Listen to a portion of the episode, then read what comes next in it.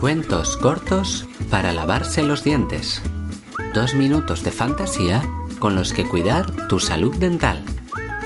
Coge el cepillo, extiende la pasta y prepárate para disfrutar de un nuevo cuento mientras te lavas los dientes. Hoy... De postre, magia. A Roderick no le iba demasiado bien en la escuela medieval de magos. Iba superando las asignaturas con un aprobado raspado, pero no lograba destacar en ningún campo. Lo más que había logrado conjurar era un hechizo por el que la comida podía tener el sabor que uno quisiera.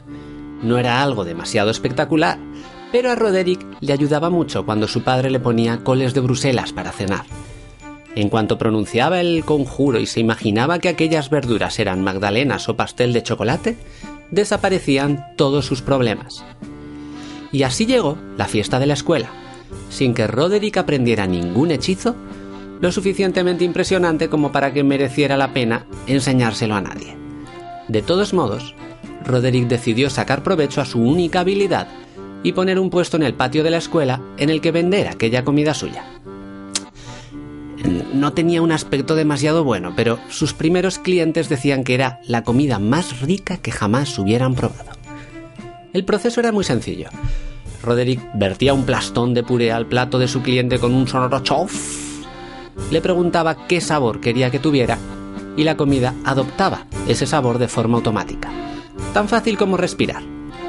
En esas, Roderick vio cómo Griselda avanzaba zancadas hacia su puesto. Griselda era la mejor alumna de la escuela de caballeros. Era una giganta, alta como una farola y ancha como un armario de dos cuerpos que creía que todo se solucionaba con la fuerza. Por si eso fuera poco, Griselda la había tomado con Roderick hacía tiempo, así que la cosa no pintaba nada bien para él. ¡Eh, pardillo! lo llamó Griselda. Ponme un plato de ese engrudo que vendes y más te vale que sea tan bueno como la gente dice. Roderick hundió la cuchara, le sirvió a Griselda un plato de puré bien colmado. No te preocupes por su aspecto, le pidió Roderick, preocupado por el gesto de asco de Griselda. Solo dime a qué quieres que sepa y terminaré de preparártelo. ¿Que a qué quiero que sepa? dijo la giganta. Como no me guste, sabrá huesos de pardillo machacados. A eso es a lo que sabrá. Y dicho y hecho, en cuanto Griselda probó la primera cucharada de puré, todos sus huesos se volvieron del revés, dejándole un regusto a hueso machacado que la obligó a ir de inmediato a la enfermería. Griselda se perdió el resto de la fiesta, y el puesto de Roderick fue todo un éxito. Recuerda que, si te ha gustado este cuento, encontrarás muchos más en la web cuentoscortosparalavárselosdientes.com. ¡Hasta la próxima!